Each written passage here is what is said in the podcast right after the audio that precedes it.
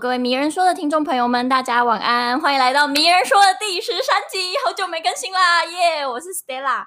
那今天呢，我非常的兴奋，因为我邀请到了我心目中偶像，真的是多年偶像，就是 Sheila。那 Sheila 为什么会成为我的偶像呢？就是有一次我在我实习最黑暗的时光，我觉得很难过的时候，然后他就在办公室，然后就递着一包卫生纸给我，然后抱抱我说没事了。一切会过去的。此时的她就像女神一样，散发出 类似黄色跟白色的光芒，然后就一直在我的心中。所以我今天就是多年后，我终于可以邀请她来到我的 podcast。那我觉得她不论是在工作上就是很有坚持，而且很努力，就是包括在台湾大哥大 AppWorks，然后后来也是先入房 CEO，然后现在自己也当顾问去辅导很多新创以外，我觉得他在生活中也是非常的精彩，所以待会会就是分呃会访谈他的包括事业跟工作生活还有爱情观相关的问题。那先让 C Sheila 跟大家打打招呼。好严肃，好尴尬，好严肃。前面没有人，然后还要打招呼。对对，Hello，大家好，我是 Sheila。好好好，那我们就今天大概会以大概呃八题左右的时间，然后跟大家分享一下。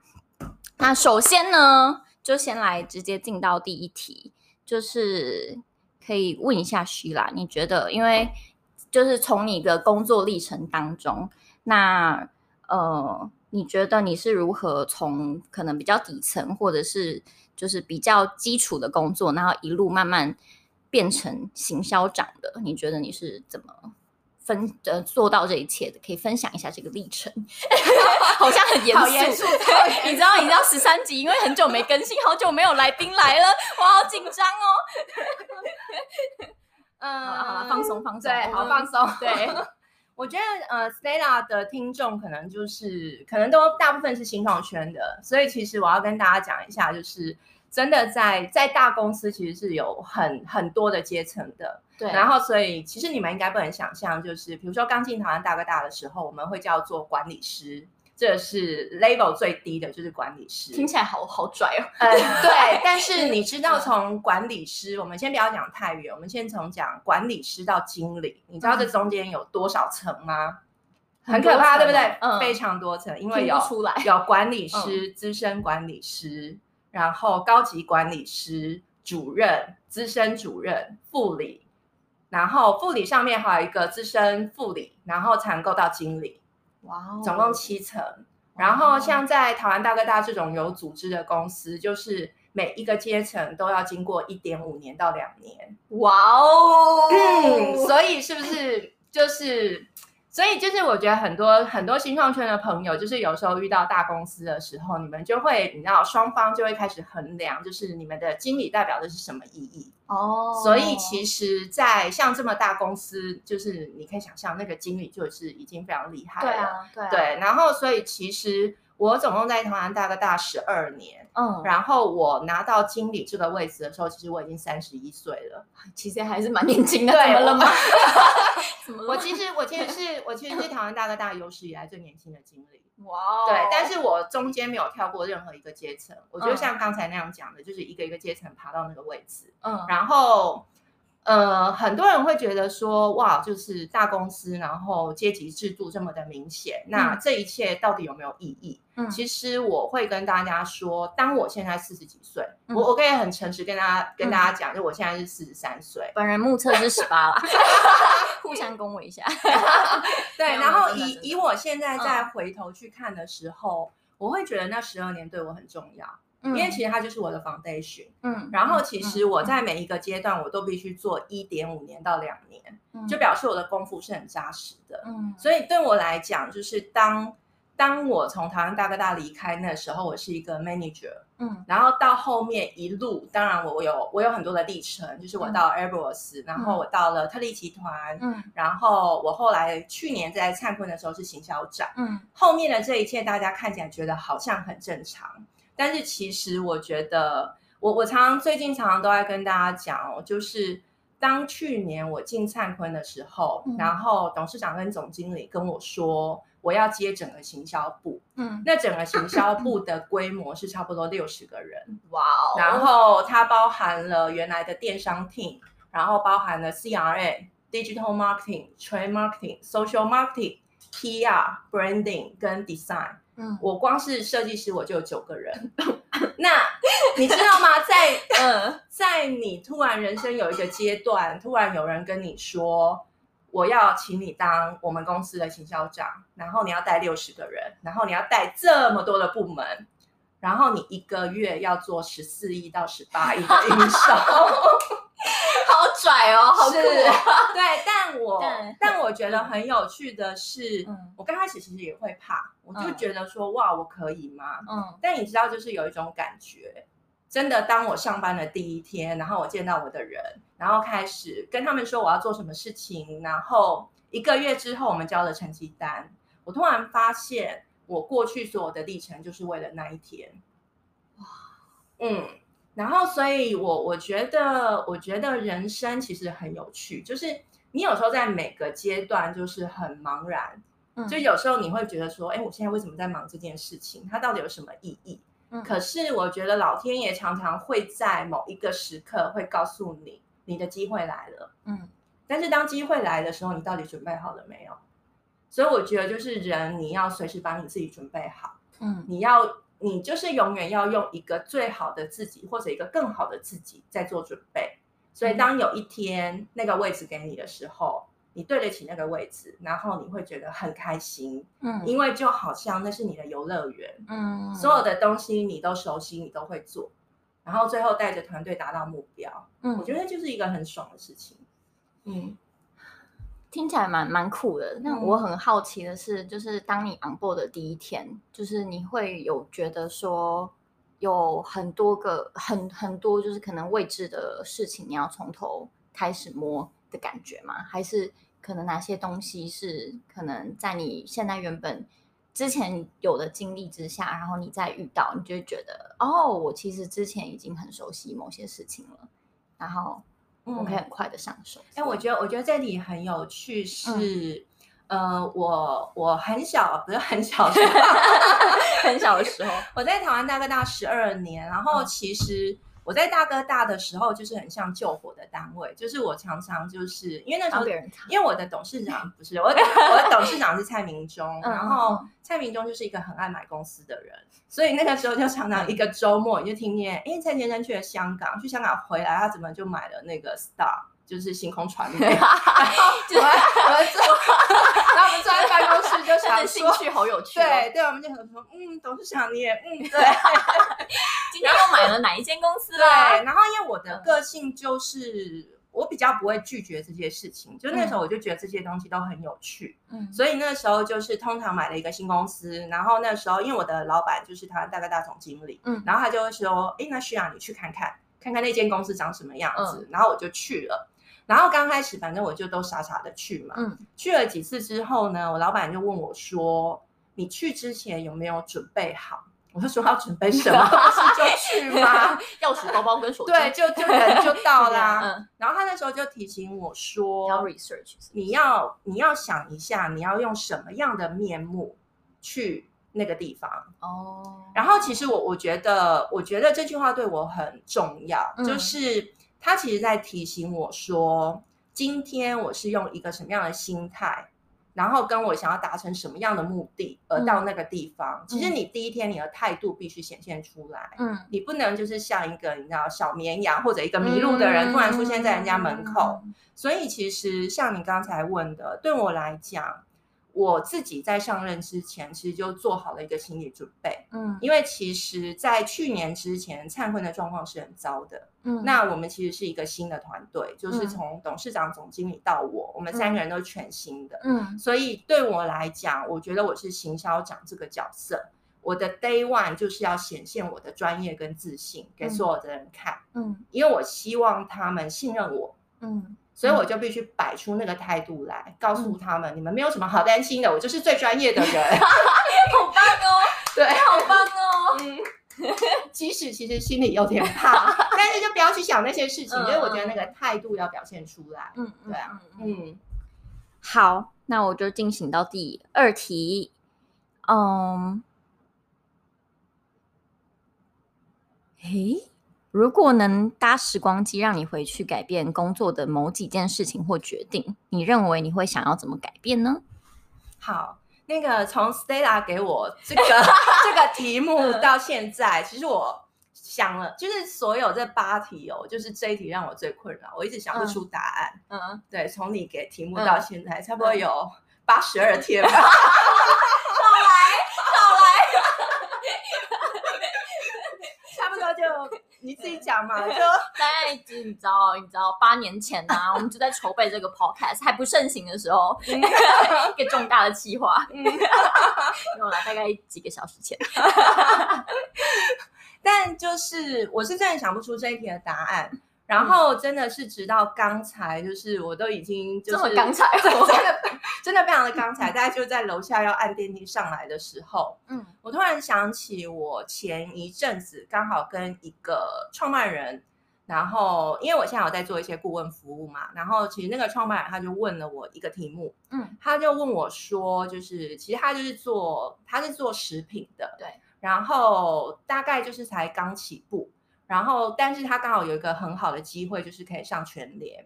然后他就问我说：“所有的人都跟他说，他们现在公司规模太小，嗯、其实是不适合上全联的，嗯、因为其实全联的罚款很严重，嗯、所以你只要有一点点 quality 没有符合他的标准。”其实就是很容易就会反而就会失败了。嗯嗯嗯。然后他就说，几乎所有的人，不管是他的员工，然后他的投资人，包括他的厂商，其实都不愿意他上全联。嗯。就希望他是稳扎稳打的。嗯。但他心里一直有一个声音，就觉得他想要做这件事情。嗯。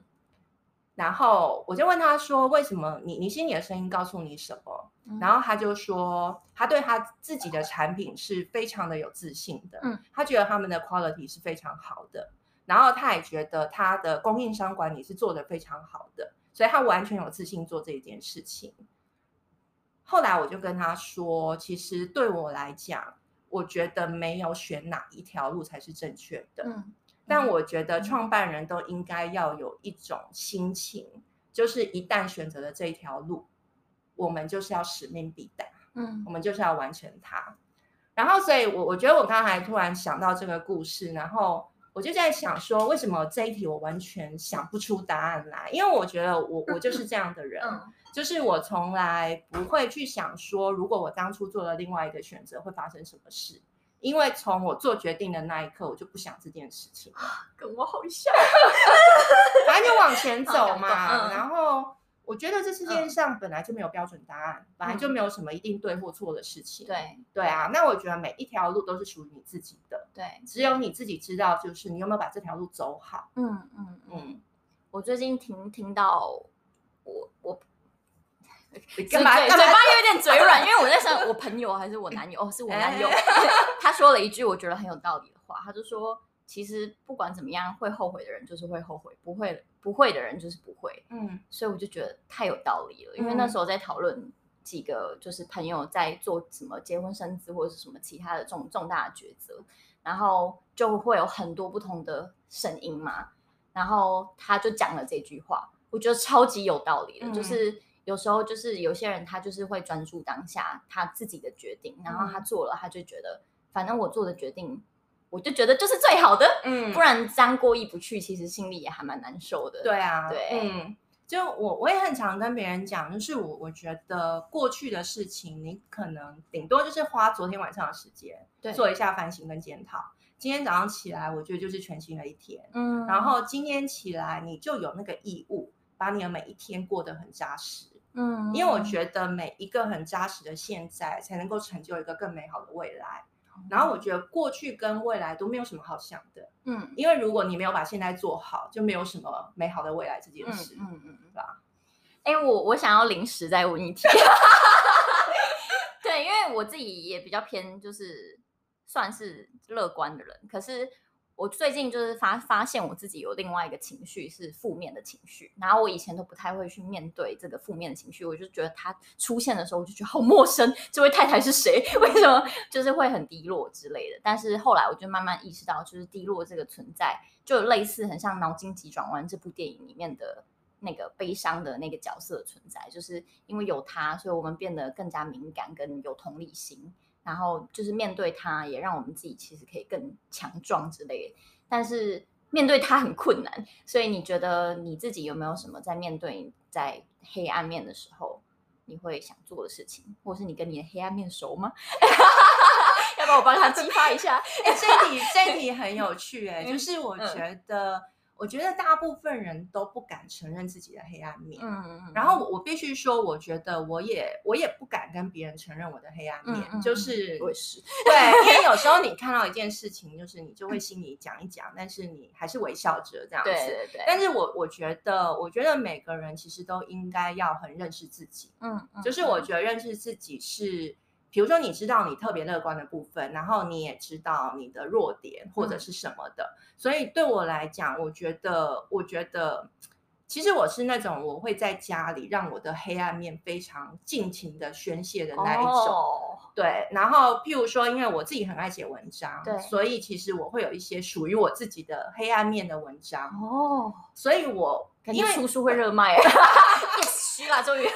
其实其实是就是 有 很多不为人知的事情在里面。嗯，对，因为我觉得，我觉得其实就是，我觉得黑暗面也是你的一部分。对对，对，所以所以我觉得，但但当然，我觉得你不可以很轻易的，就是把你的黑暗面加价在别人身上，嗯，因为我觉得那个对别人的负担是很大的。对。可是我觉得你自己要跟你自己黑暗面对话。嗯嗯嗯。对，然后从那个对话当中，其实我觉得你可以试着去问看看。你的黑暗面，真正他害怕的是什么？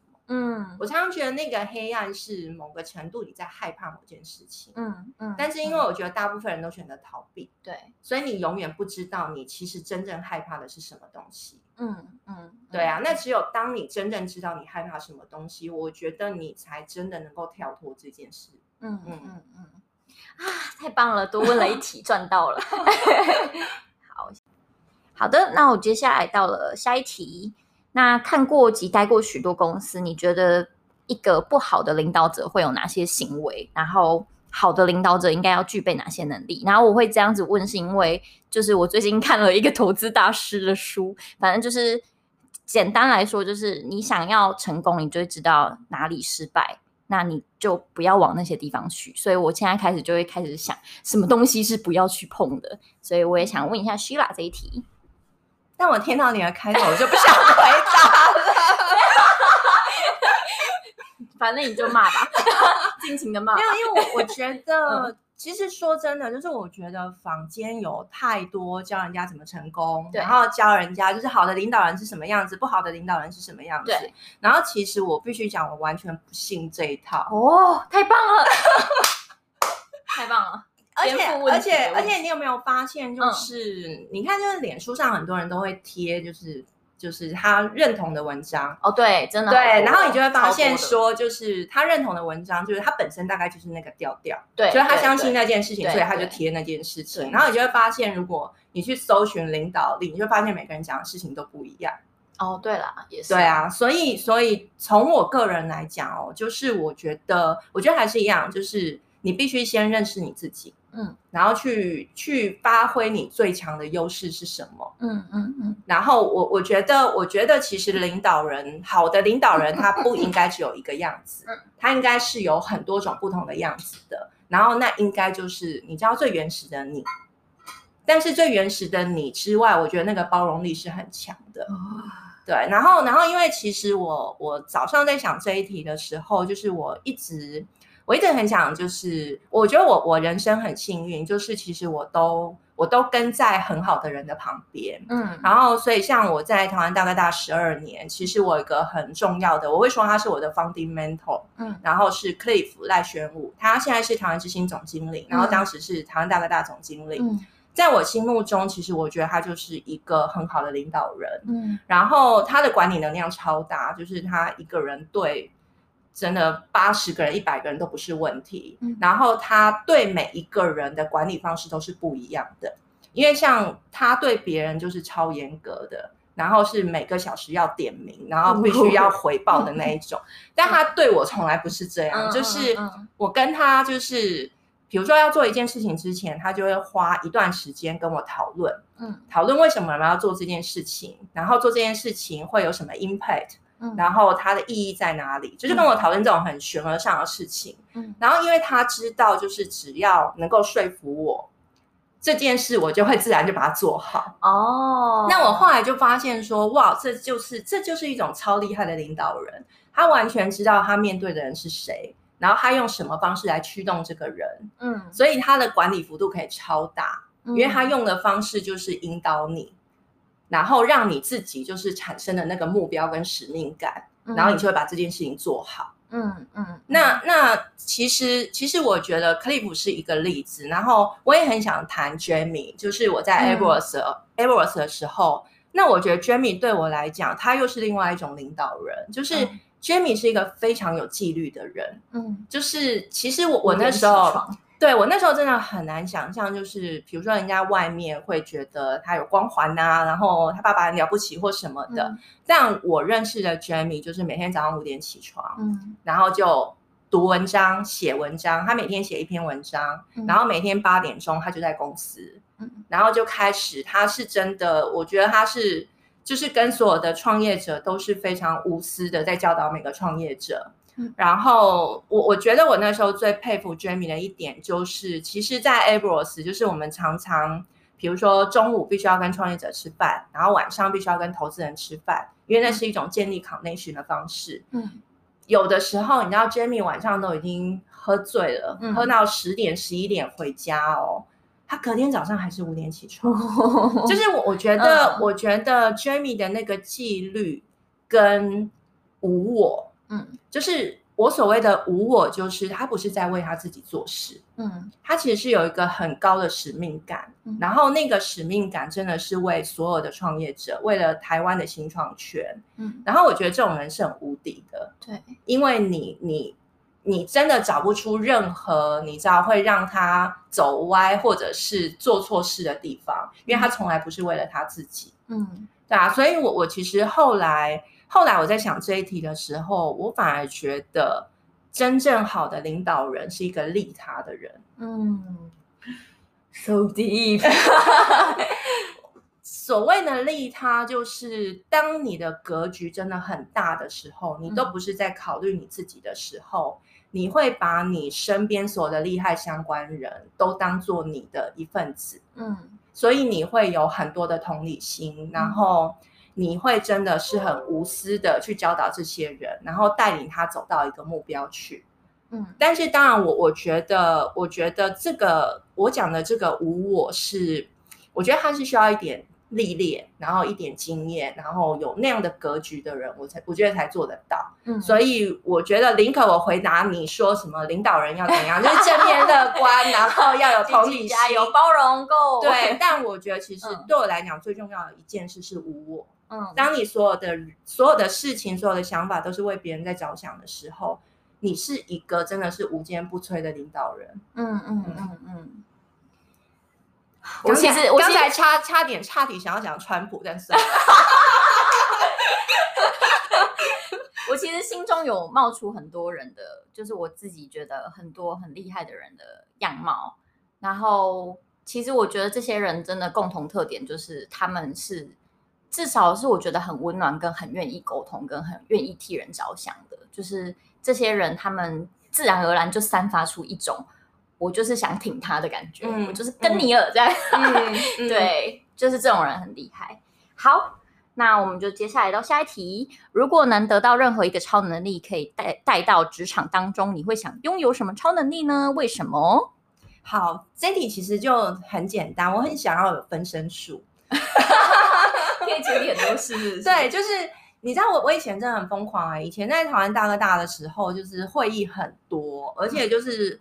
你知道会议多到就是我的 team member，他们会比如说同一个时段会同时约三个会，然后他们会约相邻的会议室，省去移动时间。对，然后那时候真的超夸张，就是有时候外面的人看到就想说，旭亚到底在干嘛？就是五点到六点的时间有没有？然后就我前十分钟在 A 会议室，然后就马上匆匆忙忙的又跑去 B 会议室。嗯，就是我觉得。我觉得有一段时间就是超忙碌，然后我就觉得真的是需要分身术来做这件事。嗯，但我现在想要的分身术是，嗯、呃，就是我现在其实在做很多的顾问服务，然后我就会觉得说，我好想要就是能够一直在这些创业者的旁边，一直盯着他们。这是什么监视器系统吗？对，因为因为你知道顾问服务有一个，我觉得有一个缺点，就是可能我跟他就是一个礼拜见一次，嗯，然后就是那两个小时，然后那两个小时就是创业者都超乖的，然后也会做笔记，嗯、然后就是完了之后也会说，好，我一定会好好的做这件事情，嗯嗯嗯、但是就是你知道，就下个礼拜来就有很多借口，譬如说就是。呃，这个礼拜公司有点状况，嗯、然后或者什么的，然后你就要重来。嗯，然后我就健身教练一样。对。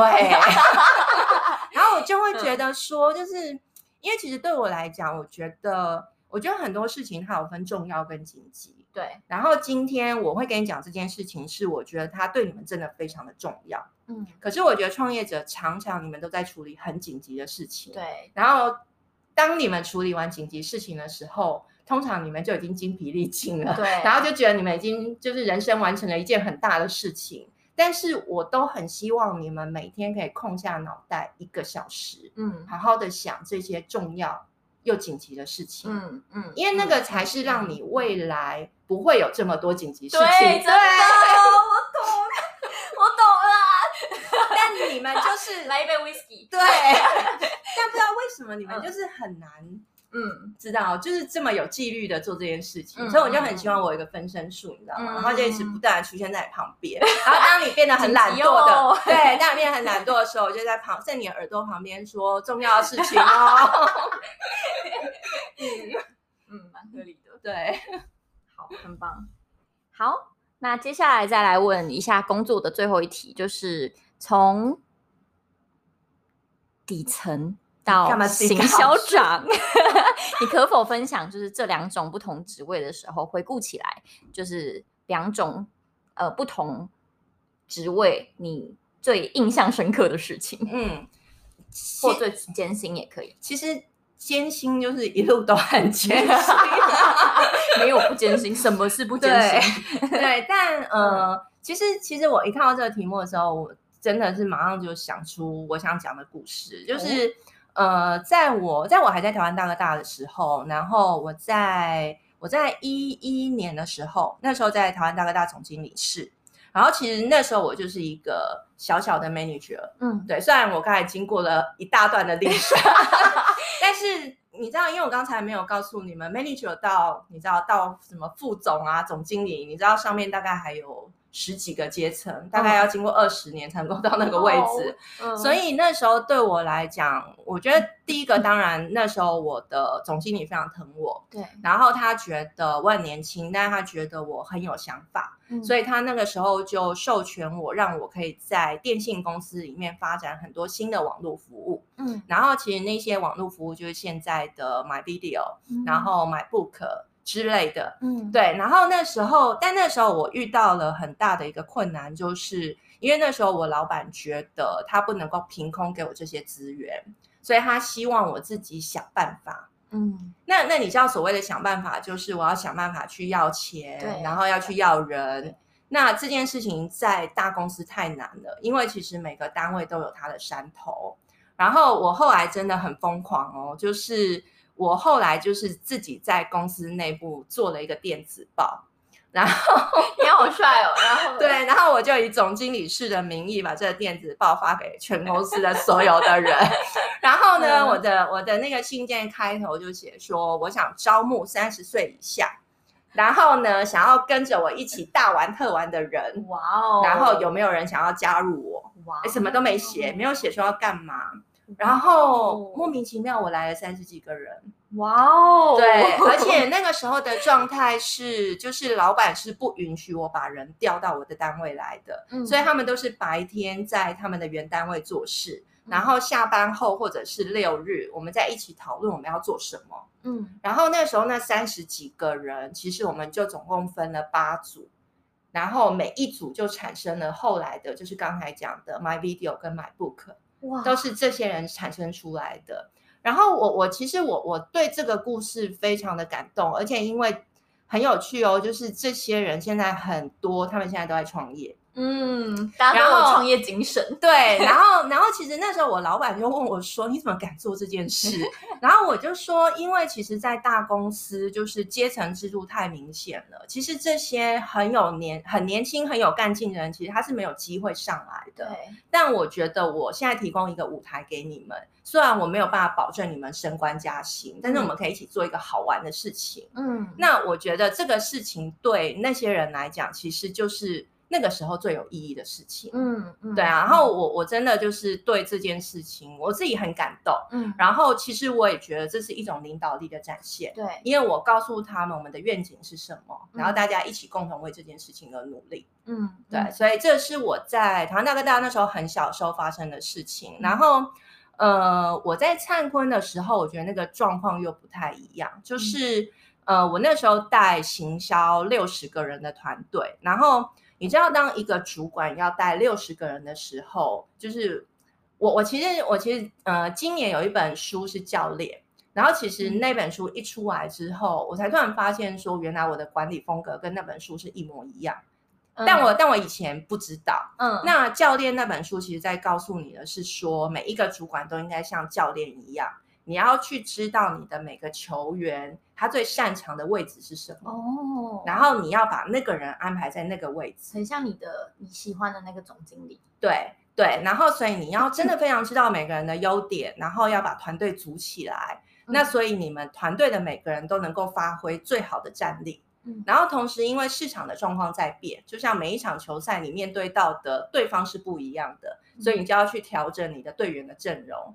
然后，所以我那个时候在灿坤，因为其实我算是一个空降主管进去。嗯，那说真的，我要去，你知道开始做，说，哎，你从今开始你做 social marketing，他可能原来不是做这件事情的人。那其实可能原来做 social marketing 的人就会开始不服气，嗯，那在那个过程当中，其实像有一个男生他是做广告投放的，嗯，其实我当时就一直跟他讲说，我觉得广告投放不一定要自己在公司内部操，嗯，有的时候有些东西其实外部的广告公司它的成本比你还低，对。对，但我觉得那个时候我其实一直说服不了这个人，嗯，因为他会觉得。我如果工作对，而且他就觉得，如果我请了外部的广告公司，是不是代表我不信任他的能力？嗯，但其实我在告诉他的是，我觉得状况是不一样的。嗯、那那个时候我们需要外部资源的进来，嗯，但其实我是非常信任他的。嗯、但总之，我跟他沟通了快一个月，他都不能够接受这件事情。嗯，然后其实最后我只好，我我只好忍痛让他离开。嗯，但其实我让他离开。对我来讲，就是公事上我必须做出这个决定，嗯嗯，因为他一直卡住了别人，嗯、他让我那个团队没办法往前。嗯、可是真的请他离开那天晚上，哭到一个不行，哦、而且我记得那天晚上就很晚了，嗯、然后我还在办公室，嗯、然后我们总经理就是走过来要跟我讨论一个签程，嗯、他走过来我突然就大哭，嗯，然后我们总经理吓坏了，然后我就跟他说，我觉得，我觉得这件事情就是。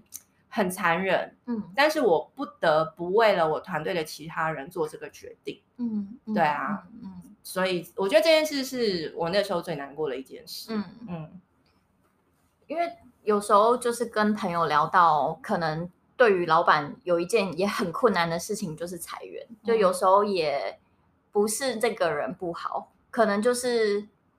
没有发挥到那个效益，然后为了公归公，私归私，就必须为了整个团队或公司做这个决定，嗯、非常的困难。可是就是不得不，嗯，对，嗯，好感人的故事。